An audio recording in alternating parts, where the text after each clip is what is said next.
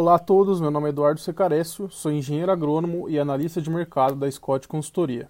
O mercado de reposição iniciou junho em alta. Devido às condições climáticas de clima mais seco e frio, de maneira geral, as condições das pastagens pioraram, o que acaba diminuindo o poder de barganha do vendedor e trazendo um pouco mais de fluidez ao mercado. Segundo o levantamento da Scott Consultoria, na média de todas as categorias e estados monitorados, entre machos e fêmeas anelorados, a alta foi de 1,1% na última semana frente à semana anterior.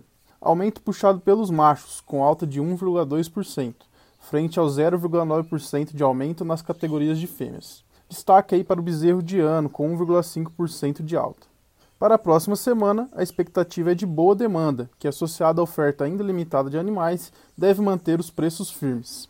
Outro ponto de atenção são as recentes altas no mercado do boi gordo, fator que pode aquecer ainda mais a demanda por animais de reposição. Por hoje é só, pessoal. Obrigado a todos e até a próxima.